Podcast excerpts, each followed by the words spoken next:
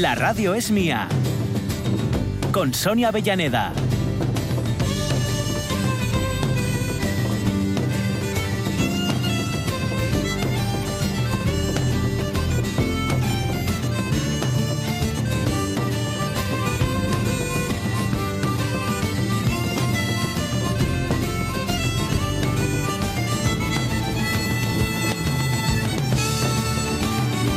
Las 11 y 7 minutos. Cogemos ya la carrerilla, ¿eh? después de haber estirado bien, haber puesto los músculos en acción. La primera hora de la radio siempre vale un poco para eso, ¿no? Para ir entrando en calor. Viene la segunda, que es como el momento del éxtasis, y luego la caída, mm, probablemente sin gloria, que ya viene en la tercera hora.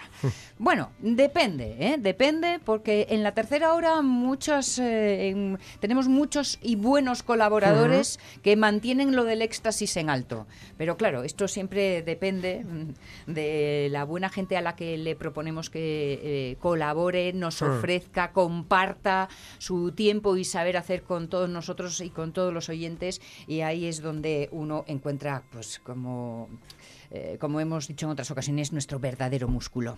Y hablando de talentos prestados, eso de alguna forma es lo que hace eh, Guillermo Tellado. No me refiero a lo del talento, me refiero a lo de las voces, en tu caso. ¿eh? Porque lo tuyo va de personajes. Vale. Personajes que siempre nos planteas alguna pista que despista, porque vamos, yo acabo no enterándome de una, pero si Jorge dice ven, lo dejo todo. Es decir, porque él es el que hoy- las caza al vuelo. Hoy va a ir más encaminado, bastante más encaminado en esa línea. Sí, ¿verdad? Bueno, Pero vale. bueno, que es- ya me, me arrugo ya sin haber empezado, Hay que, entonces. hay que meter ahí personajes hasta, Muy bien, muy bien. Tú... hasta que queden algunos ahí. ya. Hasta los del rincón. Exactamente. ¿Por dónde van las pistas de hoy? A ver. Pues a ver, yo creo que hasta ahora no hice, no he hecho ningún argentino, creo. ¿no? Mm, No. Que yo recuerde. No, creo que no. tengo- que no, en recuerde, la lista ¿no? que tengo yo no, no ha habido ningún argentino. La mayoría han sido españoles. Ujú. Y algún inglés ahí como Michael Robinson. Entonces el de hoy es, nació en Santa Fe, en un pueblo que ahora no recuerdo, pero Mm. bueno, está en, la- en Santa Fe, en el año 55. Y es analista desde hace muchos años en medios deportivos. Mm. Yo creo que Y lo- empezaba a sospechar. Ya por ahí ya... por ahí más Sí, o menos sí. se ve. Sí, Y bueno, porque dijo que Dembélé era una, una gacela con imaginación. Sí, puede, puede ser, sí. Además, pega, ¿no? dicho, así, dicho así, le pega bastante, la verdad. Sí, Le sí. pega mucho decir ese tipo de cosas. Es bastante poeta en ese sentido Mm. y bastante metafórico. Le gusta Sí, sí. mucho alargar, bueno, como buen argentino que es también, Sí. que les gusta mucho enrollarse. Y bueno, pues eso. Eso por ahora. Que para narrar fútbol eso viene muy bien, ¿no? Sí, pero este no... No narra. Este no narra, este analiza. es Ah, decir, analiza, este- analiza, este- comenta. Claro, al analizar... Comenta el argentino. análisis- ¿Y, y fue jugador antes que Fraile? Sí, Sí, sí, es el sí, que yo sí, creo. sí. Oye, que por una vez voy a saber quién es. No me lo puedo Fíjate, creer. sin haber dicho lo que era futbolista, pues fíjate, ya Mira tú. lo has... Bueno, pues será por argentino. Pues probablemente, ¿no? Y si pregunto más cosas, igual te. eh, Igual ya... Las pistas te las quemo. Mm, Bueno, no, vamos no, a dejarlo no. para el final. Bueno, no lo sé, porque las otras dos son muy concretas. Sí, Entonces, sí. bueno, Vale. pero por ahí anda la ¿Puedo cosa. hacer otra pregunta? ¿Te, Venga, haz me, una, me haz- haz- dejas? haz una pregunta. Vale. Eh, ¿Tiene grupo de música? Ostras, no. No, no, no creo, que yo sepa, no. No, no. Que yo Ay. sepa, ¿eh? Toma. No. Columpiada Avellaneda. Sí, Mm. creo, creo que tú ibas por el Mono Burgos. Sí. Ah. Sí, no, el Mono Burgos ahora es el, es el segundo de Simeone. Es el segundo. Ah, sí. Sí, sí, sí. Ah, ya Sí, no comenta. Es que no le reconoces, no le reconoces porque parece que se ha comido al Mono Burgos. Sí, sí, Ah, sí, ¿sí? Estaba muy delgado. Sí, mucha, Bueno. par- mucha parrillada. Claro, claro. Bueno, Ahora que- tampoco Mucha creo que no sé ni qué aspecto tiene ahora, fíjate. No, no, ¿eh? es que si le ves no le conoces, ¿eh? Igual es eso. Si te ve a ti, te, nada, te come. sí, sí, te comes. ¿eh? Si me ve la mí, tampoco me conoce, ya te lo digo. Pero de pues- ahora y de antes. No, además creo que este es más joven porque se retiró hace no tanto. Eh, el Mono Burgos sí, sí, es más Sí. joven, es más joven que este. Sí, yo recuerdo verlo todavía en el Molinón. Sí, sí, sí. Este, este otro es campeón del mundo, si, no- si es el que yo creo. Pa' uno Sí, que podía. Sí. Esa era la tercera pista, pero ¿Cuál Esa era la dijiste? tercera ¿Qué pista. dijiste Que de es tercera campeón del pista? mundo. que es Ah, campeón del mundo, Mm. pero bueno. Vale. Bueno, luego la digo Sí, otra vez. es campeón y- del mundo en un equipo en el que podríamos ser casi casi campeones del mundo, tú o yo. Porque lo hizo todo Eh, uno, que no era este. Vale, vale, vale, Sí, vale. sí, vale, podríamos vale. decir que sí. Muy bien, Que muy eso bien. también es otra pista. Ah, vale, bueno. Eh, Vale, voy a callar. Bueno. voy Sí, a sí. callar por si acaso. A ver. Eh, ¿Y el mono que era batería? Eh, cantaba, cantaba. Ah, cantaba. Pero de dos. Bueno, cantaba. Esto saque de esquina por mi parte, por lo menos, ¿eh? Que amagué Casi. bastante, Sí, sí. pero luego. ponía- tenía una voz muy rara. fuera. Tenía una voz muy rara, además, me acuerdo. Sí, sí. En fin, así están las cosas. Pues con esas pistas muchos ya lo sabéis y los que no ya lo Sí. iremos descubriendo, que así es la vida. ¿Fichar o no fichar? He ahí Hmm. el dilema.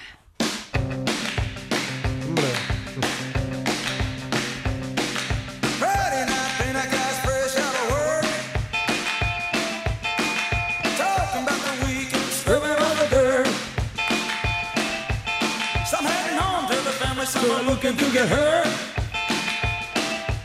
So I'm going down to the store wearing trouble on a shirt. I heard.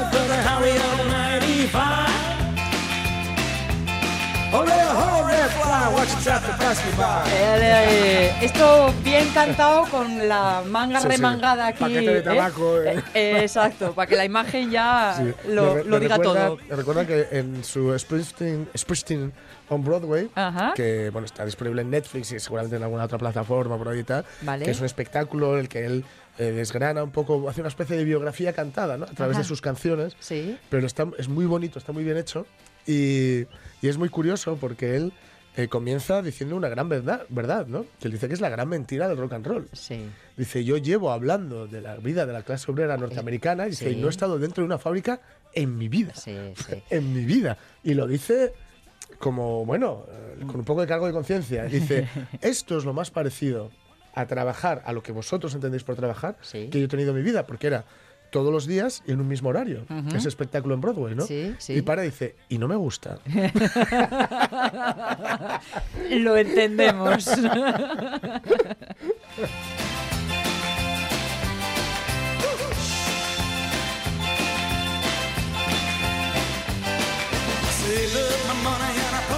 Desde ayer, que también en domingo, mira tú Sí, qué cosa, pero ya, bueno, ya. los domingos también son día de trabajo para como si muchas trabajar en domingo no fuera suficiente. mente ya dañino, ¿no? Sí. bueno, pues desde ayer es obligatorio fichar en el trabajo para controlar la jornada laboral y las horas extras. ¿Qué os parece? ¿A quién beneficia esto? ¿A las empresas, a los trabajadores, al Estado? ¿Va a ayudar a mejorar la calidad en el trabajo? Que esta es para mí la gran pregunta. Bueno, pues ¿cuáles son vuestras opiniones? L- vamos a ir haciendo un repasín. Comenzamos por la por orden cronológico, ¿eh? estricto orden de llegada. José Luis Mendoza Hurtado, mi opinión es que si eso no va acompañado de inspecciones y sanciones, lo único con- que conseguirá es que en el turno de tarde se entre dos veces y encima servirá para exigir el cumplimiento estricto de aquellos que por cosas del transporte entran unos minutillos tarde al trabajo. Soy muy pesimista con estas cosas. Habrá que ver, habrá que ver cómo es la letra pequeña, cómo se articula y sobre todo cómo se lleva a cabo. ¿no? Sí. Bueno, Sí, porque hay demasiados peros Hay muchos, hay posibles muchos, sí, sí. y demasiadas excepciones. Adrián Martín Alonso dice, pues me parece genial, porque son muchas las empresas que obligan a sus trabajadores a trabajar más de ocho horas, muchas veces gratis. Aunque lo malo es que los empresarios que se las saben todas ya están buscando cómo hacer la trampa. ¿no? Hombre, Mm. echa la ley, echa la trampa. Ya veo que no vamos por el mismo orden tú y yo, ¿eh? Ah. Así que, mm, a ver, vamos a ir poquito a poco. Fernando Calleja dice, díselo a mi jefe. ¿eh? Ya sabéis que como Es buen el- autónomo, ¿eh? con su jefe se lleva regulín regulán Sí, sí, sí, porque sí. le obliga a hacer muchas horas extras. malo, y nada. Y Rocío Quintana dependerá del tipo de empresa y de trabajo. En mi caso, me temo que lo que va a implicar es tener que llegar un cachín antes y perder esos minutos de nuestro tiempo personal. Marce Gijón dice, pues no tengo claro a quién beneficia, porque como ha pasado siempre, seguro que habrá, además habrá forma de falsearlo y al Sí. final no cambiará nada. Y de salir alguien perjudicado será el trabajador, fijo.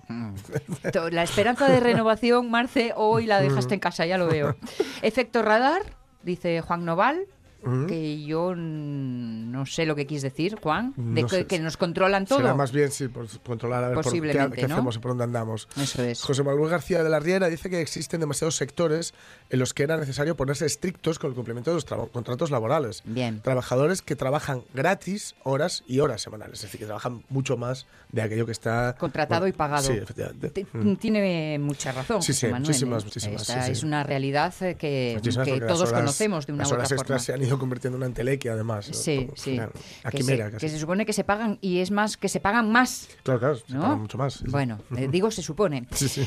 Roberto Cañal, ¿qué queréis que vos diga? Traballando pa un un, un se tien hores nel di, ni vacaciones pagáis, ni fiestas de guardar, ansina que pa mí plin. si ganara a razón de les hores que traballo, ríome de los botín, pero ríome de les fichaderes. A seguir traballando, callace, colláceos. Sí, en eso estamos. Sí, González dice que depende del sector y del tipo de trabajo, pero a mí me parece bien que se fiche, sobre todo si también las inspecciones empiezan a funcionar como deberían. No hace tantos años trabajé en una empresa donde se hacían a la semana 14 horas y media de más, gratis, Mm. por supuesto. Allí solo se fichaba la entrada y la única solución fue una denuncia. El dinero de esas horas se lo embolsó la empresa. Hmm, Cristina Rodríguez, al Estado, sin duda, así recaudarán más. Y no sé en qué beneficiará al trabajador ni mejorará la calidad de su trabajo. A lo que Enrique Asecas le contesta, ¿respetarán la jornada de ocho horas? Ver, veremos, dijo el ciego. Francisca dice que a mí me parece una idea genial siempre que se lleve con rigor. Puede generar empleos si se detectan empresas con varios trabajadores con exceso de jornada. Puede sacar a la luz horas extras que no existían y en general va a aumentar la recaudación por cotización a la seguridad social. Además, ya no será el trabajador el que tenga que pelear con el jefe esa parte de sus derechos, sino que será alguien por encima que lo hará, evitando rencillas por reclamar el trabajo hecho. Claro, se, se entiende que si funciona la, inspección Sí. y llegan y dicen, oye, perdona, pero aquí tienes a alguien que te ha, ha trabajado X tiempo Sí. y no está cobrando X dinero o X dinero de más, ¿no? Esa es la idea, o al menos esta es la idea que nos cuentan. Es un poco por dónde va la Luego cosa. ver- veremos. También está la cosa de que, eh, no sé si o por defecto, por simplemente el, el- quien, quien contrate, Sí. también puede decir, oye, mira, aquí tengo a un trabajador que no me viene las horas que debería estar aquí. Quiero decir, Hombre, yo entiendo que eh, en cuanto esto sucede, mm, tú puedes tomar la decisión de no pagar. Mira, mm, que no nos olvidemos de estas preguntas, te lo digo porque en unos minutos estará con nosotros Susana Fernández, ya Ah, sabéis, ¿eh? y además hoy va a venir acompañada por Héctor Quintanilla, que es eh, abogado, eh, compañero en el Centro de Franquicias y responsable del Departamento Jurídico. Como es un experto en Derecho Laboral y Fiscal, pues igual nos Seguro ayuda. Más que algún- nosotros, fijo. Hombre, hombre, y muchas de estas preguntas se las vamos a poder Sí, sí, sí. trasladar. Ay, qué bien, bien, bien. Así que, Héctor, Prove, ven con ganas, prepare, ven con ganas, prepare. que ya ves que las dudas son muchas. Dice Rubén Cardín, no sé yo si el resultado final benef- beneficiará al obrero, sería bueno, pero me temo que será todo lo contrario. el taonero de Vega dice que es sinceramente recaudar y recaudar. No creo que a la ministra le importe mucho que yo tenga tiempo o no para estar con la familia. Bueno, ojalá sí. Eh, ¿El taonero de Vega? Sí. ¿Leíste? Sí, sí, vale. sí, sí. Es que como vamos en distinto orden, eh, Ah. ando un poco pendiente. Natalie Castañón, buenos días. Pues yo fiché muchas veces y jamás tuve ningún problema, ni para mí ni para la empresa. Estaba todo muy vigilado y se pagaba con dinero o con vacaciones las horas extra. Muy bien. Lo de las vacaciones también es un No buen plan cosa, a tratar. no, no es mala cosa. Ah. Mira, que me den tiempo en vez de perres. Claro, mm, claro, claro. Dame tiempo que los perros ya... Exacto, ya veremos cómo me Sí, organizo. sí. José Ramón Blanco Farcelledo dice que gracias a no sé qué yo tengo un horario fijo y lesores compensáis. Pero puedo hablar de otros sectores que conozco de cerca, como el de conductores de autobús, al cual trabaja el MIFIU grande, que se pasen con los horarios y les formes, se pasen los horarios y les formes por el forro. Con el cuento que en colegios y en rutas y rutas cercanas al núcleo no necesiten tarjeta, pues después de una jornada de colegios y pueblos cercanos van a llegar a una peña de cena y los esperan ah, hasta las 3 de la mañana y al otro día madrugas y vuelves a empezar. Ya. Claro, ya digo que la tarjeta que se refiere es esta tarjeta, el, el- lo que sea, la que antes, era el eh, taquímetro, que se llamaba. El tacómetro. El tacómetro, eso, Eso, tacómetro. sí. Sí, claro, cuando son sitios cercanos no debe hacer falta este, esta historia, ¿no? Ajá. Entonces, Ni puedes idea ahí- de cómo está organizado eso es, lo eso que, ahora. eso es lo que te controlaba las horas y los kilómetros. Claro, claro. Entonces, bueno, de lesores a disposición tampoco se habla. Claro, esto de tienes que estar De pendiente. estar pendiente. No estoy en el Claro. trabajo, pero no estoy en ningún otro Claro, sitio. Claro, claro. Y luego descuelga de convenio y nómina y cotizado solamente mil euros. El resto en negro y poco. Hmm. Creo que la medida nos va a beneficiar a todos siempre para que pa- siempre para que alguien mejore tiene que empeorar un poco el otro. Y yo quiero que me dejen tener la esperanza de que ahora nos toca mejorar un poco a la clase obrera. Aparte de todo esto, acordaros que cuando un autobusero llega tarde y a lo mejor sin buen humor, a lo mejor, y que ya trae unos cuantos servicios encima. Saludín. Eso, José Ramón, creo que ya sepa quién va. Pero bueno, no miro a nadie. No miro a nadie porque parpadeo mucho. Si no... Son vuestras contestaciones las que hemos recibido. Podéis enviar más opiniones o incluso preguntas si queréis, porque eh, tendremos ocasión, pues nada, en breve, en un ratito, de conocer o de tener la oportunidad de trasladarle todas estas dudas a Héctor Quintanilla. Así que Bien. Mira, leo una última que ha entrado de, de José- Juan, Juan Manuel Rodríguez Rego, que Sí, habitual nuestro. sí, sí. Que solo beneficia a quien, es- a quien retendrá los datos. Dice, es una información muy importante para el marketing. ya. Eh, dice, particularmente, nos, nos plantea aquí una distopía casi, ¿eh? Particularmente pienso que de un principio se creará una élite poderosa que presionará a los más débiles para que se incorporen sistemas digitales a las empresas, haciendo imprescindible, incluso haciéndose esto imprescindible o incluso un estándar. Ahí está. Perdíme un poco. Eh, sí, bueno. Sí, los- sí. Ahora, ahora lo repaso. Vale. De y, y digo yo, el que hace las maquininas de fichar debe estar frotándose las Estoy manos, muy ¿no? contento. Aunque, aunque tampoco va a ser. No, no van a ser, creo, no van a ser obligatorias, ¿vale? Valdrá con un registro en papel. A papel. Sí, ah, sí. vale, vale. Lo de firmar Porque y si tal, no- ¿no? Sí, eso es. eso es. Vale. Pero, pero aún así, creo que está más contento que ayer, ¿eh? Sí. 11 y 23 minutos.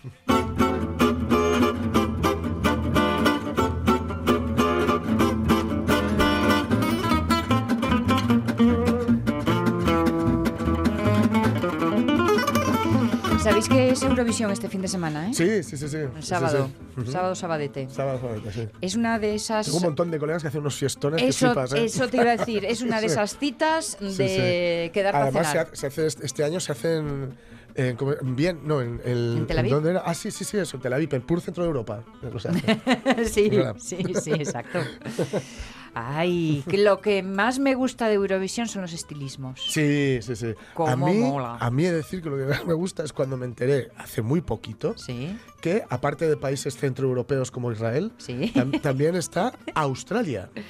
Anda, Australia había tantos fans de, de Eurovisión que se apuntaron. que les han dejado entrar, pero tiene que pasar. desde, igual el año pasado ya muy- estaban. Sí, sí, sí, debe ¿Ah, ser. sí? sí, sí. Uy, no Y- pero tiene que pasar una serie de rondas. Sí. Pero no, porque no como los países centroeuropeos tipo Israel. Ya, que esos ya van de, que vamos de a hecho. Los países que no son europeos, como por ejemplo Australia, o que están, eh, en este caso, invitados, han de pasar una serie de rondas.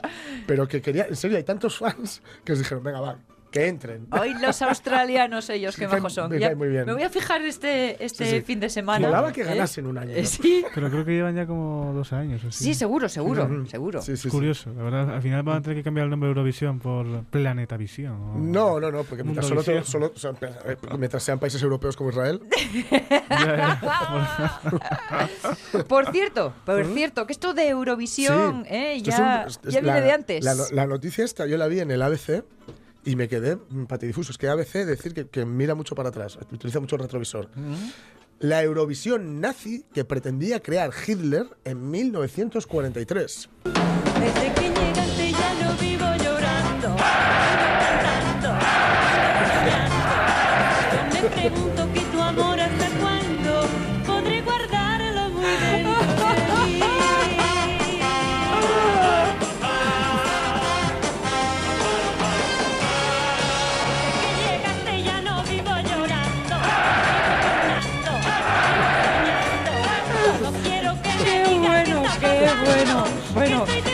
que además podamos sí. reírlo y esas Ahora que le cosas. cantan otra vez, ¿eh? A ver. Ahí está. ¿Cómo era? Qué montaje, qué Pues imagino, montaje. ¿eh? Salomé en, en los, en Nuremberg. Pues sí, tras la batalla de Stalingrado, Alemania necesitaba inventar una manera de... ¿Cómo son estos nazis? ¿Cuán gritan estos nazis? Eh, inventar una manera de unir a posibles países afines, eh, porque se estaba que... A ver, hasta Stalingrado era fácil, entre comillas, unirse a los nazis, iban ganando. Eh, A partir de aquí dijeron, espérate, ¿eh? espérate. Entonces dicen, vamos a buscar una manera de mm, algo que sirva de pegamento, ¿no? Sí, sí. Eurovisión nace un poco por ahí también, ¿eh? O sea, que tampoco es muy descabellado. Un 3 de febrero de 1943, la arriada de la bandera de las fuerzas nazis que sitiaban Stalingrado significó una, mm, una derrota definitiva. eh, Era una humillación. El ejército de Adolf Hitler tenía la obligación de suicidarse si ya no podía más. El comandante no lo hizo, entonces, bueno, malos tiempos. Entonces, lo que hicieron fue decir, bueno, vamos a buscar una forma de, eso, de hacerle pegamento. Y se adelantaron a, a esa, una iniciativa que eh, bueno, se, se utilizó pa- para, para unir el continente después de estar devastado durante la Segunda Guerra Mundial. ¿no? La idea era buena. Claro, sí, sí, sí. la idea digo, era buena. No hay nada como irse de fiesta Claro, juntos claro, porque, para estrechar ya digo, lazos. Luego es lo que ocurrió con el Festival de Eurovisión. Otra cosa es cuando amanezca, pero bueno. Sí, sí. Ya, ya sabéis lo que decía, em, ¿cómo se llama? Lemmy, Lemmy el de Motorhead, Sí. que decía que jamás se había acostado con una chica fea, pero que se había levantado con alguna. Sí, pues eso. Y es también, puede, puede decirse a la inversa también. Además, en, en su caso, sobre todo. Eh, pues bueno, eh, ella decidieron hacer esto, el ministro de Exteriores alemán, Joachim von Ribbentrop, se le ocurrió pues, hacer una confederación europea que agruparía países como Francia, que ya era ya estaba ocupada, Dinamarca, Noruega, Finlandia, Eslovaquia, Hungría, Rumanía, Bulgaria, Croacia, Serbia y Grecia. En duda por su neutralidad estaba la participación de España. Claro, no sabía si iban, si iba a poder entre España a ir a, a su Eurovisión Si- nazi. Si, meternos o no meternos. Claro. Por su parte, Bélgica, Países Bajos y Luxemburgo no se incluyeron en la lista porque se daba por hecho que iba a ser, iban a estar integrados en el Reich. Es decir, serían parte de Alemania, con lo cual tampoco hacía falta. Eran otros tiempos, eran otras cosas. ¿Cosas? Sí, cosas nazis. Sí, Peter, cosas nazis. Esas. Hoy las cosas nazis, ¿cómo suenan? ¿Cómo suenan, Salomé?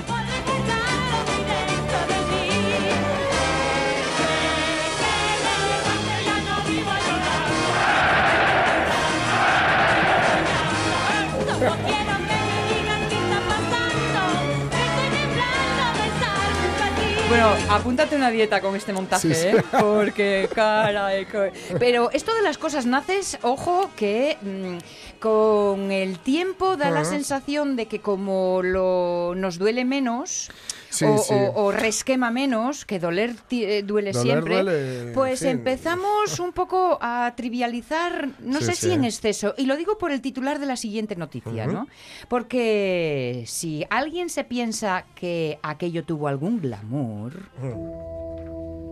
Cuando llegaron los trenes, les hicieron bajar a todos a golpes.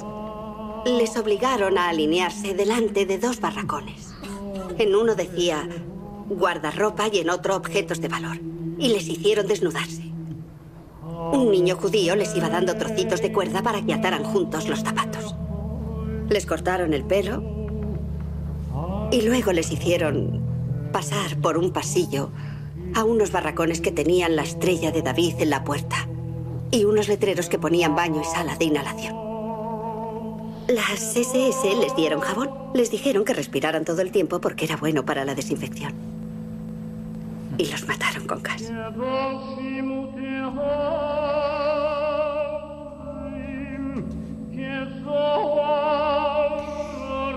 todo esto viene al titular de la noticia que habla de esa polémica por la venta de ropa con imágenes de Auschwitz. Sí. El Auschwitz Memorial en Polonia ha denunciado que una web de ropa y regalos utiliza imágenes del campo de concentración en sus prendas.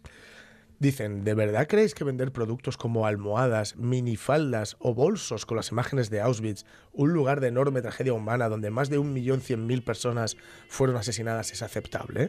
Es bastante inquietante e irrespetuoso, han dicho desde Twitter. Nos preguntamos si la naturaleza de esos productos tampoco es aceptable para ustedes y si no sigue la línea de sus normas de comunidad. Nos gustaría que nos las dijeran. Continuó el Auschwitz Memoria eh, a través de Twitter. Las críticas no tardaron en llegar porque fueron miles de usuarios los que compartieron la publicación y consideraron los productos como asquerosos o desagradables. A través de Redbubble, quien quisiera podría comprar este tipo de prendas a partir de 12 euros. Tras las críticas recibidas, la empresa ha decidido retirar estos productos y ha asegurado que tomaría medidas para que algo así no vuelva a ocurrir, digamos. En fin. En fin, Eh, a mí me, me llamó la atención en, en, en lo diré, Teresin, Theresienstadt. Sí. Teresin es el nombre checo, Theresienstadt es el nombre que le pusieron los alemanes, Ajá. que es un campo de concentración, no es Sí. de exterminio ni de trabajo, es de concentración, donde la gente iba detenida y de ahí los movían hacia otros lados. Y también es el, el- el que utilizaron como ciudad de vacaciones, ¿no? Para Sí. grabar un reportaje, para enseñárselo a la Cruz Roja, etc. había una, donde estaba la cantina de las SS, hay un bar dentro, actualmente. actualmente, Mm. me parece bastante espeluznante poder entrar donde era la cantina de SS a tomarte unas cervezas o incluso a comer, Sí. porque está dentro del campo de concentración. Sí. Y enfrente, lo que pasa es que luego entras y no es lo que parece, pero enfrente hay una tienda y pone souvenirs. Está en un campo de concentración. Sí, Claro, sí, luego sí. está bien, deberían cambiarlo. No es una tienda de souvenirs en realidad, es una tienda donde venden libros sobre el campo, mapas del campo, Entendido. cosas de historia, eh, o sea, relacionadas con la historia del lugar, del campo, de por qué se hizo allí, etcétera, ¿no? Sí. Pero no souvenirs. No una camiseta de alguien que me quiere mucho me ha traído esto de Teresin. Sí, sí, como las de. Benidorm, ¿no? O sea que, y bueno, esto de, es cierto que Auschwitz, el, el- el memorial, etcétera, hay veces que se pecan de, de exceso de celo. Hace unos meses, por ejemplo, tuvo una polémica Pérez Reverte, Sí. porque dijo Pérez Reverte que, fíjate, no es que sea santo de mi, de mi devoción el tipo, ¿eh? no, no del todo al menos, dijo que no quería escribir una novela sobre Auschwitz y no podía, porque ya había El barbero de Auschwitz, El músico de Auschwitz, decir, hay una serie de novelas, hay ahora mismo una invasión, una, una cierto, avalancha es de cierto. novelas históricas o pseudohistóricas o lo que sea con, con- relacionadas con Auschwitz. ¿no? Pues al verse mencionados, eh, Auschwitz, el Auschwitz Memorial le respondió que no sé qué, que los libros. Dijo, bueno, hombre, que era una broma. Ya. Una broma y donde precisamente lo que criticó es un montón de libros que solo tan- que más bien se aprovechan de Auschwitz, más que hablar sobre Auschwitz. Sí, ¿no? sí, sí. Entonces, bueno, también hace poco protestaron o pusieron un poco, la- la- dieron la voz de alarma para pedir a la gente que se dejara hacer fotos chorras en la vía del tren que da a Auschwitz. Dices, de verdad no hay otro sitio donde ponerte a hacer bromitas. El mico. Porque, claro, es justo la entrada, que se- es una imagen muy icónica y muy escalofriante, ¿no? Que bueno, por otro lado, en este caso, yo decir que sí es cierto que, por ejemplo, también en Teresen había un montón de carteles que te decían que estaba siendo vigilado y que, para- grabado, y te pedían que si hicieras fotos las hicieras con respeto. Bien. No, Manca que tengan que avisarnos Manca de este que tipo de que cosas. avisar. ¿eh? Digamos que por un lado, yo creo que más que nada aquí, más que algo irrespetuoso, es la vida se abre camino. Son grupos de chavales. También es cierto, ¿no? también y, es cierto. Y, y a lo mejor incluso es estallar después de lo que, lo que acabas de ver. Ignas, a veces eh, uno hace tonterías de los mismos nervios. Claro, efectivamente. Pero para eso yo recomiendo morrear. Bueno, bueno, anda. Sobre todo si Oye, eres- eh, eh, con esa contraposición de odio y amor, Claro, ¿no? claro, sí, claro. mira, no. Sales, seré yo quien te diga que no a, esa está, propuesta. Déjate de subirte fotitas. Sí, señor, sí, señor. Hablando de libros, os comentaba el pasado viernes Sí. sobre eh, el diario de Ana Frank, eh, que se estaba tuiteando a modo de tweet y con tal, que me parece una idea muy chula. Sí.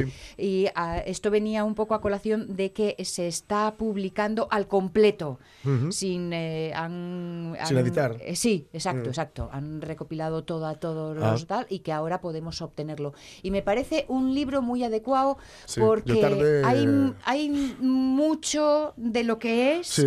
y sin embargo hay, hay mucho de emoción humana, Sí, no hay truculencia, aunque No, está no, no, no. latente. No hay truculencia porque ella no sabe lo que va a ocurrir. Claro, claro, claro. Pero, pero como nosotros sí, Claro. de alguna forma está siendo evidente. Sí, sí, sí. Mm, Me, gu- me gusta mucho ese Pero yo libro. es un libro que, fíjate, lo leí... eh, ¿De mayorín ya? Uy, el, de tanto, el año pasado, yo creo. Fíjate. Me lo fui dando, mira que he dado cursos sobre Mm. Segunda Guerra Mundial, sobre, daba- sobre la Shoah, el Holocausto a través del cine, etcétera, pero Sí. me daba mucha cosa y, es, y es que da cosa. Pero hay que leerlo, ¿eh? Sí, Hay que leerlo. sí, sí. Ujú. 11 y 35 minutos. Ah, el- es verdad que no hemos metido el corte de salida, ¿no? Ah, no. O eso sí. Vale. No, bueno. no todo vale.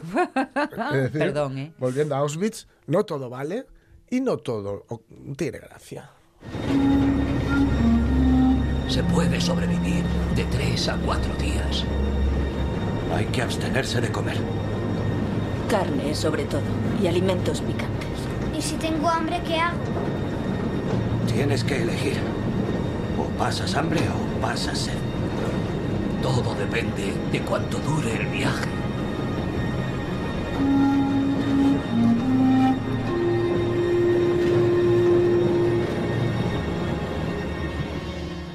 Estos son los, los trenes en los que se los llevaban. Decía Primo Levi en su trilogía de Auschwitz que no entendía que era la crueldad más gratuita que él había visto en, en todo esto, y mira que él estuvo en Auschwitz, Sí.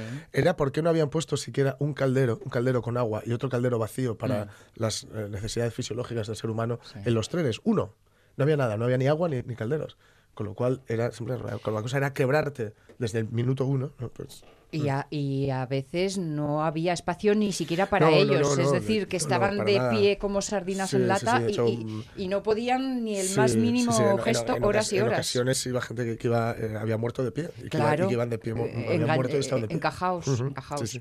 Hablando de las fotos en las vías. ¿eh? Sí, sí, sí. Ahí la sí, tienes. sí, esto es. Bueno, de todas formas, este mundo, el de la Segunda Guerra Mundial, tiene tantos hitos históricos, tiene tantos momentos reseñables que en uno de ellos, en otro de ellos, nos vamos a parar hoy. Sí, es en uno que es hijo de la Segunda Guerra Mundial, porque es inmediatamente después, Eso y es. que es ya parte de lo que la, la Guerra Fría. Lo que Sí. pasa es que la Guerra Fría y la Segunda Guerra Mundial, eh, quiero decir, la Guerra Fría comienza. madre e hijo. Claro, la guerra, la Guerra Fría comienza durante la Segunda Guerra Mundial. ¿no? Pues tal día como hoy, en 1949, la Unión Soviética levanta el famoso bloqueo sobre Berlín. Y para ilustrarlo, vamos a utilizar eh, cortes de una película de una belleza extrema, de una película de estas de, mm, en fin, puro amagarte constantemente con el Stendhal, peligro de Ujú, Stendhal, ujú. que se llama El cielo sobre Berlín. El sol ha salido a las 7.22. Son dos ángeles, ¿eh? las Quienes hablan. 16:28. En cuanto salga la luna, subirá el nivel de las aguas de los ríos Havel y Spree. Hoy hace 20 años que un avión de reacción soviético se estrelló cerca de Spandau, en el lago. Hace 50 años se celebraron Las Olimpiadas. Hace 200 años, Nicolas François Blanchard sobrevoló la ciudad en globo. Hace poco lo han hecho algunos fugitivos. Qué voces, ¿eh? Y hoy, en la avenida Lilienthal Chaussy, un hombre iba caminando cada vez más despacio y ha mirado por encima de su hombro hacia el vacío. En una oficina de correos, un hombre que hoy se jubilaba ha pegado sellos de coleccionista en sus cartas de despedida. Todos diferentes. Y luego, al salir a la plaza, ha hablado con un soldado americano. En inglés. No lo hablaba desde el colegio, pero lo ha hecho con fluidez. En la cárcel de Plotgense, un preso antes de lanzarse de cabeza contra un muro dijo, ahora. En la estación del metro del Zoo, el revisor, en lugar de decir el nombre de la estación, gritó, Tierra de Fuego. Genial. En la montaña, un viejo le estaba leyendo la Odisea a un niño, y el pequeño oyente de repente dejó de parpadear. ¿Y tú qué me cuentas?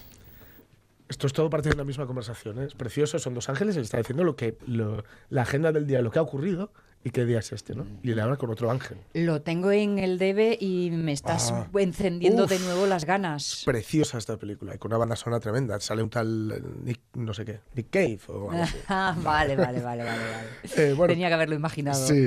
¿Qué ocurrió con esto del bloqueo? Bueno, hay que recordar, cuando combina- eh, una parte de los acuerdos que, a los que se llegan a cabo en Potsdam es dividir Berlín en cuatro zonas de influencia, ¿no? Ujú. Y son zonas que se queda cada país. Francia se queda una, Inglaterra se queda una, Estados Unidos se queda una y la última, la cuarta, se queda la, Uni- la Unión Soviética, ¿no? Bueno, como estos se llevaron bien muy poco tiempo, ¿no? que fue básicamente hasta que se cargaron la Alemania nazi, pues la, hubo cierre de fronteras, ¿no? Las fronteras que compartían Reino Unido y Estados Unidos con la Unión Soviética se quedaron cerradas, ¿no? Sí. Esto era un problema, fue, es un cierre que fue impuesto por la Unión Soviética, que afectó a la zona oeste de Berlín, que estaba controlada por las fuerzas de Estados Unidos, el Reino Unido y Francia, porque a través de la zona soviética no se podía pasar. ¿no? Entonces, claro, esto, en fin, eh, no era legal esto que estaban haciendo, pero que iban a empezar otra guerra. Sí. Entonces, en fin, 11 meses. Lo levantó finalmente, ya digo, tal día como hoy, en 1949, creo que era.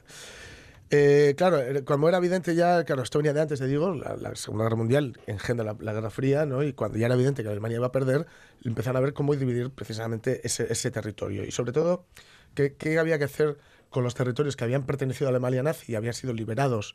eh, y, y después de, de Potsdam, lo de liberados, habría que ponerlo entre comillas, por el ejército rojo, ¿no? Eh, Stalin no se quería ir de ningún lado. Decía. Esto lo he liberado yo, eh, Rusia ha sufrido mucho, la verdad. 25 millones de soviéticos eh, fallecieron durante la Segunda Guerra Mundial. Bueno, fallecieron, no, los mataron. Sí. Entonces, bueno, pero él con esa excusa quería hacer de, de- de la Unión Soviética un imperio aún mayor de lo que era, ¿no? Y yo dije, bueno, esto no puede ser. Los, los No. conquistados por ellos me los quedo yo. Claro, no, claro, claro, no puede ser porque esto es el derecho de conquista y esto es básicamente lo que hicieron ellos y, y aquí estamos para no repetir lo que hicieron ellos, ¿no? Eh, de modo que, bueno, esto hizo que pues, se, se- repartiera Berlín como se repartió. Repar- Y Berlín ah, pasó desde, desde ese preciso momento, desde ese instante, pasó a ser una metáfora de Europa, ¿no? Eh, una metáfora casi del mundo, porque estaba, por un lado, eh, digamos, la- las democracias liberales capitalistas, eh, Estados Unidos, Francia, Inglaterra, ¿no? Sí. Estaban, eh, representaban esa, esa parte del mundo y por otra estaba eh, bueno, la Unión Soviética. ¿no? La Unión Soviética, que en un principio eh, de 1918 parecía un grito de libertad para la clase obrera, pero que en 1949 ya no era un grito de libertad para la clase obrera, era otra cosa, era otra cosa diferente. ¿no? De modo que, claro, ellos eh, al, al bloquear esta zona, era un ni para ti ni para mí. Quiero decir, la gente que vivía allí, eh, los, los berlineses, que la verdad hay que imaginarse, los berlineses han sufrido un raid, Mm. han sufrido que les devasten la ciudad y ahora van y les, les, les ponen cuatro zonas y encima llega una y bloquea las otras, ¿no? Eh, claro, estaban diciendo, pero bueno, pero ¿a quién hemos matado? Que- Dejadme vivir. ¿A quién hemos matado? Que igual era no era a quién, a quién habéis matado, sino a quién habéis votado. Mm. Porque los, los nazis llegaron como llegaron, aunque es- se puede comprender, no explicar, no Sí, compartir. sí, es diferente, es Pero sí comprender por qué llegaron. ¿no? De modo que lo que se hizo incluso fue, eh, hubo una serie de, este, ¿cómo se dice? Bombardeos, iba a decir bombardeos, pero son bombardeos, ¿no? sé un puente aéreo Ajá. que les intentaba llevar eh, provisiones, comida, etcétera, a esta zona para, para romper el bloqueo, ¿no? Porque la- la- lo que se impuso aquí fue inmediatamente, dice, bueno, lo que desbloqueamos esto, nunca mejor dicho, vamos a intentar aligerar las condiciones de vida de esta gente. No hay que olvidar también que para Occidente era muy importante que la zona de Berlín que, estaba en manos, digamos, del liberalismo capitalista, de las democracias liberales capitalistas, mm, le fuera mejor que a la otra parte. Claro, ¿no? claro, Porque era- para demostrar Sí. la razón Claro, en sus posturas. Claro, no olvidemos también que durante el- estos primeros años, sobre todo a partir de los primeros 50, los primeros 5 o 6 años de la década de los 50, la opción soviética tenía muchos adeptos, ¿no? porque la gran mayoría de los intelectuales europeos y muchos norteamericanos eh, lo veían como unos ojos, porque el capitalismo había demostrado sus fisuras, sus quiebras, sus fallas, ¿no? Sí.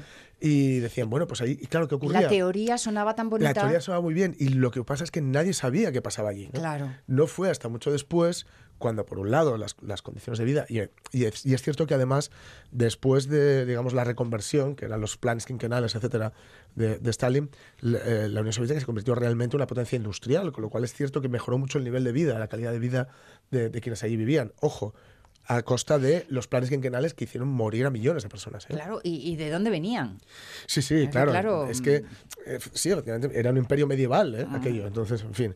Eh, de, de hecho, entonces, Berlín era muy importante en ese sentido. No, era, no solo era muy simbólico, sino que era muy importante para, digamos, estaba muy, muy cerquita, era la frontera entre, entre dos mundos. Y aunque estuviera muy fortificada, que aquí todavía no había muro de Berlín, Sí. aunque estuviera muy fortificada, una frontera siempre es, lo, es permeable, quiere decir, por ahí se puede hacer pasar. Entonces, un mundo podía ver cómo vivía el otro. Entonces era importante para ambos que su parte fuera la mejor.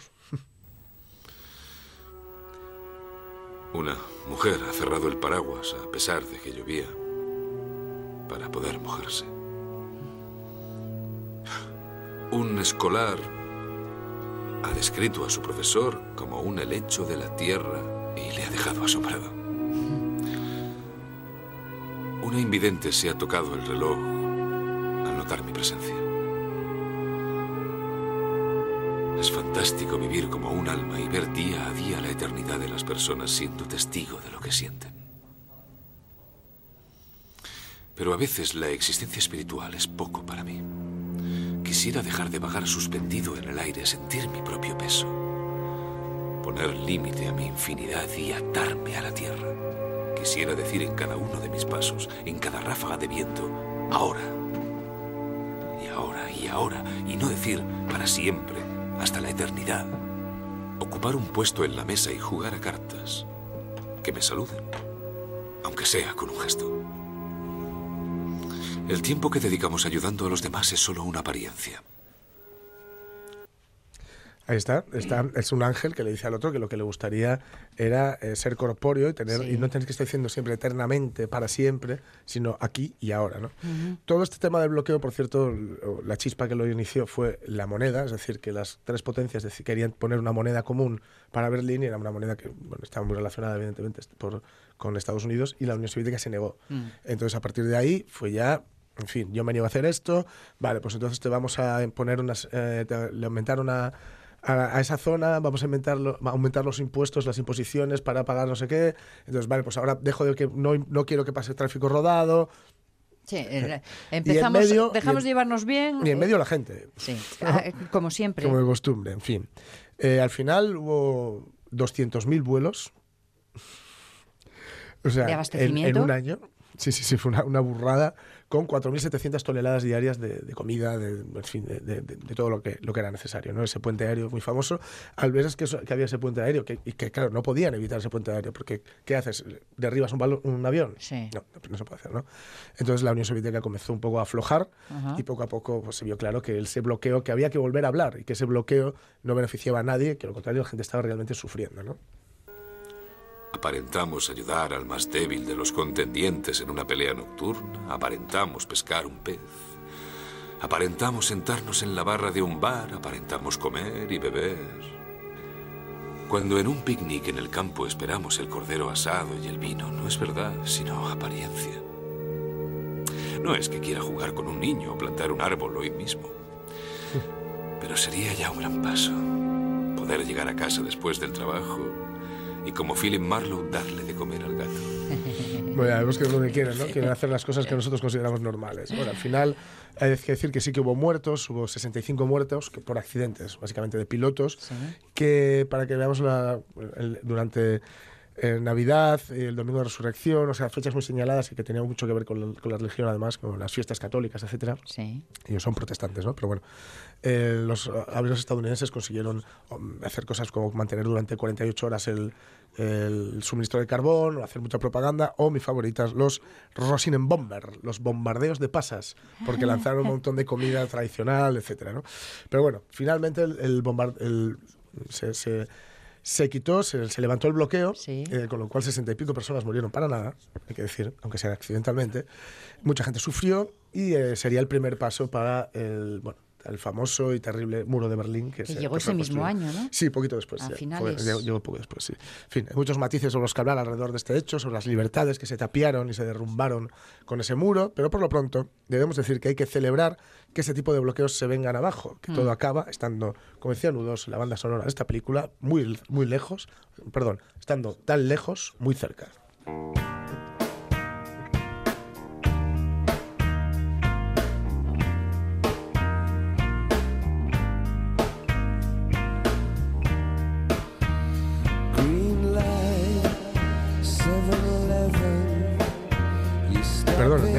De su continuación.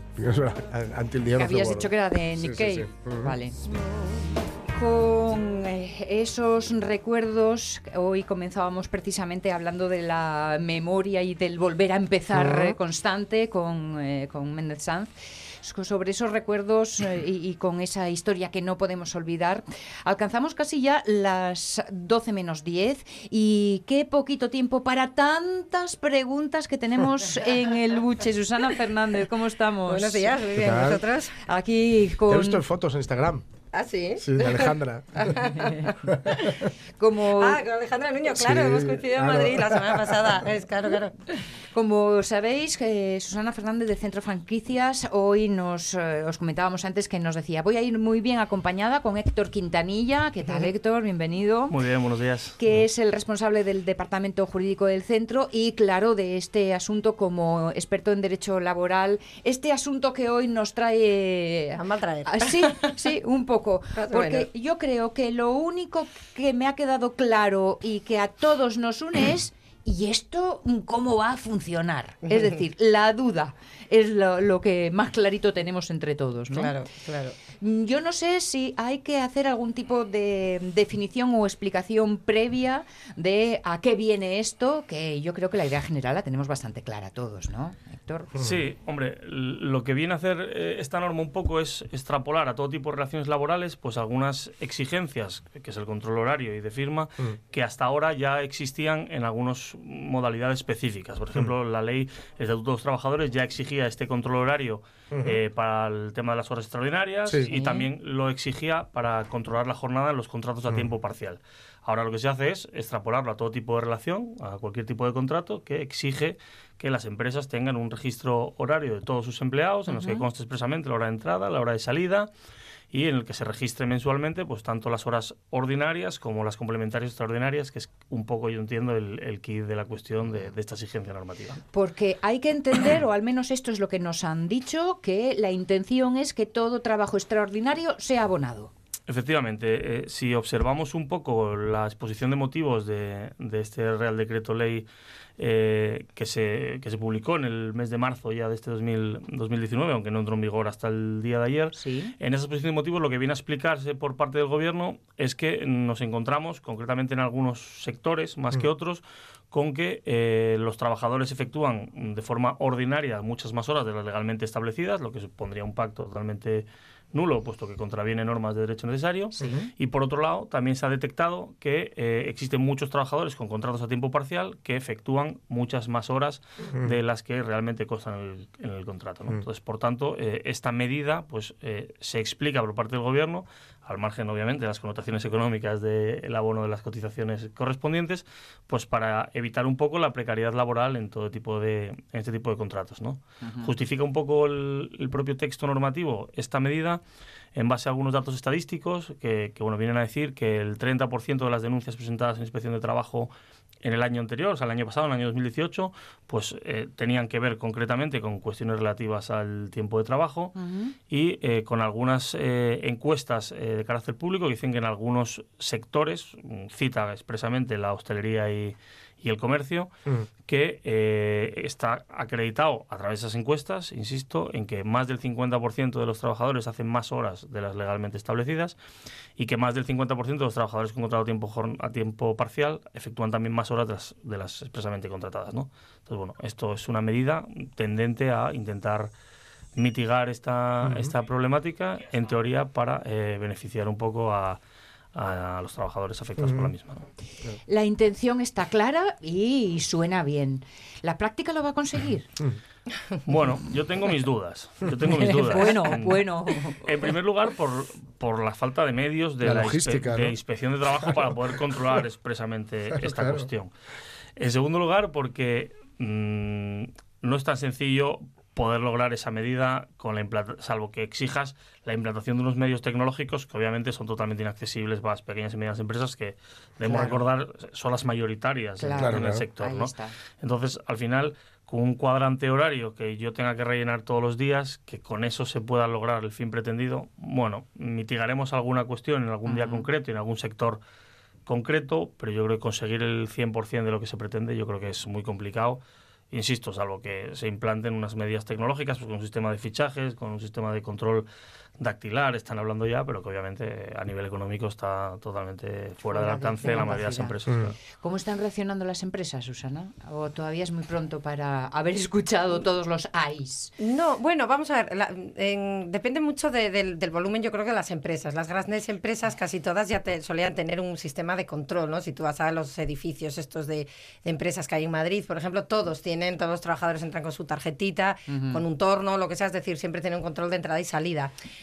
En esas grandes empresas no es tan preocupante, porque ahí sí que hay un control absoluto, ¿no? Donde es más problemático son en pequeñas empresas en las que, bueno, de mano, bueno, pues el hecho de que se pueda llevar incluso un registro en papel, que será el que la mayoría de las pequeñas empresas adoptemos, pues, pues será. Mm. Eh, luego, pues viene la cruda realidad, ¿no? Es decir, los los hosteleros que necesitan para el fin de semana Mm. apoyos de camareros y todo ese tipo de cosas, pues no sé cómo se va a conseguir.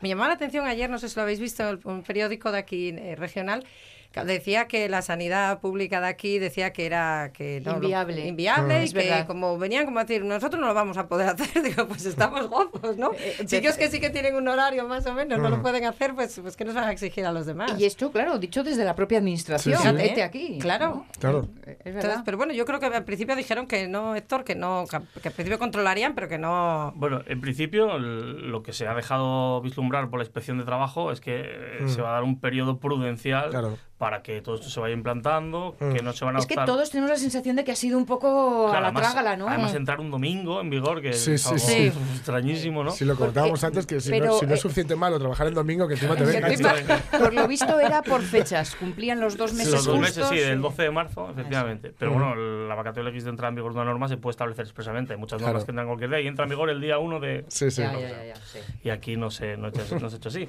Sí que es verdad que hay muchas incertidumbres, porque aunque se ha dejado caer por parte de la inspección de trabajo esto, yo creo que ante el temor fundado, yo Claro, entiendo, claro. que se ha dejado caer por muchas de las grandes empresas de nuestro país, pues ha Mm. querido sembrar esto. Pero Mm. claro, eh, los que somos juristas y te Mm. viene explicando esto, la ley dice esto desde Mm. hoy. Claro. Por tanto, el criterio de la inspección Sí, sí, podrá sí. ser el que Claro, sea claro. eh, y que dependerá además del inspector de turno que... Sí, sí, sí. Han dicho que iban a, a redactar un- una especie como de libro blanco, ¿no? De, Mm. de libro de uso. Coima, mm, Pues tienen da- que hacerlo antes. Dame Igual- primero las instrucciones, Claro. ¿no? Claro, Igual sin duda. teníamos que tener eso ya, ¿no? Efectivamente. A mí la lógica me lo Efectivamente. pide, ¿no? Sí. Primero las duda. instrucciones, luego ya, Y luego ya vemos- desembalamos el aparato. Claro, y luego déjame un tiempo para que se adapten, porque luego es eso, es que como empresas que quieran adaptarlo con un Hmm. tema tecnológico, tendrás que poder dar ayudas o subvenciones para las empresas que quieran adaptar esos controles. Si quiero, si me exiges este control y yo, bueno, venga, pues vamos a hacerlo de la manera más transparente posible, pues también que el, Hmm. que el Estado, ya que me obligas a cumplir eso, pues me, me des una ayuda, ¿no? Claro. Ah, Además, además, sobre todo con las multitud de incertidumbres que, que existen, ¿no? Porque obviamente aquí sale una norma a nivel Mm. general que se incluye en el Estatuto de los Trabajadores, una reforma de un artículo. Pero claro, si nos ponemos a pensar en el mercado laboral, la diferente tipología de empresas y de sectores que nos encontramos, es evidente que la norma no se puede aplicar igual en una oficina que yo entro y firmo el cuadrante al entrar, que una empresa que la que igual cada día estoy en un centro de trabajo, ¿qué tengo que llevar? ¿El papel, la furgoneta? Por ejemplo, Eh, por ejemplo, ahí está. Es que mm, eh, quedan, nos quedan dos minutitos para alcanzar las 12. Me da la sensación, Héctor, que vas a tener que venir a vernos algún otro día, Susana, Cuando porque mm, vamos a recoger todas las preguntas que los oyentes Vale. a través del Facebook nos vayan tal y te hacemos aquí un listado de preguntas. Porque la primera en la frente, lo primero que nosotros pensamos fue, ¿y el trabajo que uno realiza en casa? ¿El teletrabajo? Claro. ¿Eh? La preparación, por ejemplo, de contenidos que no me obliga a estar aquí físicamente. Ah, o un comercial. Por o, ejemplo. O una empresa que Mm. trabaja como subcontrata en otras obras. ¿Quién Claro. lleva el listado? ¿La obra principal? Claro, es ¿La obra secundaria? Claro. Eh, Pensemos en Arcelor. Por Sí, sí. Claro, todas las subcontratas ¿Cuántas que tienen subcontratas ahí? que hay ahí? ¿Quién las tiene que llevar? Ya. Porque a mí me consta que el día uno de cada mes hay una aliada enorme con el tema de los seguros sociales de las subcontratas para evitar Claro. accidentes. ¿Que van a exigirlo también con el control horario? El advenimiento del caos. Claro, sí. Oh, la, la. Claro, de hecho lo comentaba, yo se lo escuché en bocas de FADE esta semana, que Sí. claro, que planteaban multitud de dudas en Claro. muchos sectores en que no va a ser tan fácil. Claro, la directiva te dice, y la interpretación de la misma literal, te dice que cualquier tipo de trabajo tiene que constar en la, Mm. la hora de entrada independientemente del centro de trabajo. Ya, pero si luego la ley me dice Mm. que el cuadro horario tiene que estar en el centro de trabajo, si no voy al centro de trabajo, ¿cómo voy a Claro, firmar claro, claro. el acceso? Ahí está, ahí está. Me da la sensación de que en centros franquicias vais a tener mucha tarea estos próximos meses. ¿eh? Héctor, cuidadín que vas a tener que hacer horas extra, ¿eh? a ver cómo las fichas. A ver dónde las apuntas. Bueno, habrá que sonreír porque a, todo hay que adaptarse. A, todo, seguro. Susana Fernández, Héctor Quintanilla, gracias hoy especialmente por venir como siempre. Y habrá más lunes, habrá más preguntas. Bueno, pues nada, recopiladas todas y el lunes que viene seguimos. Gracias. Muchas a vosotros. Gracias las noticias de las 12.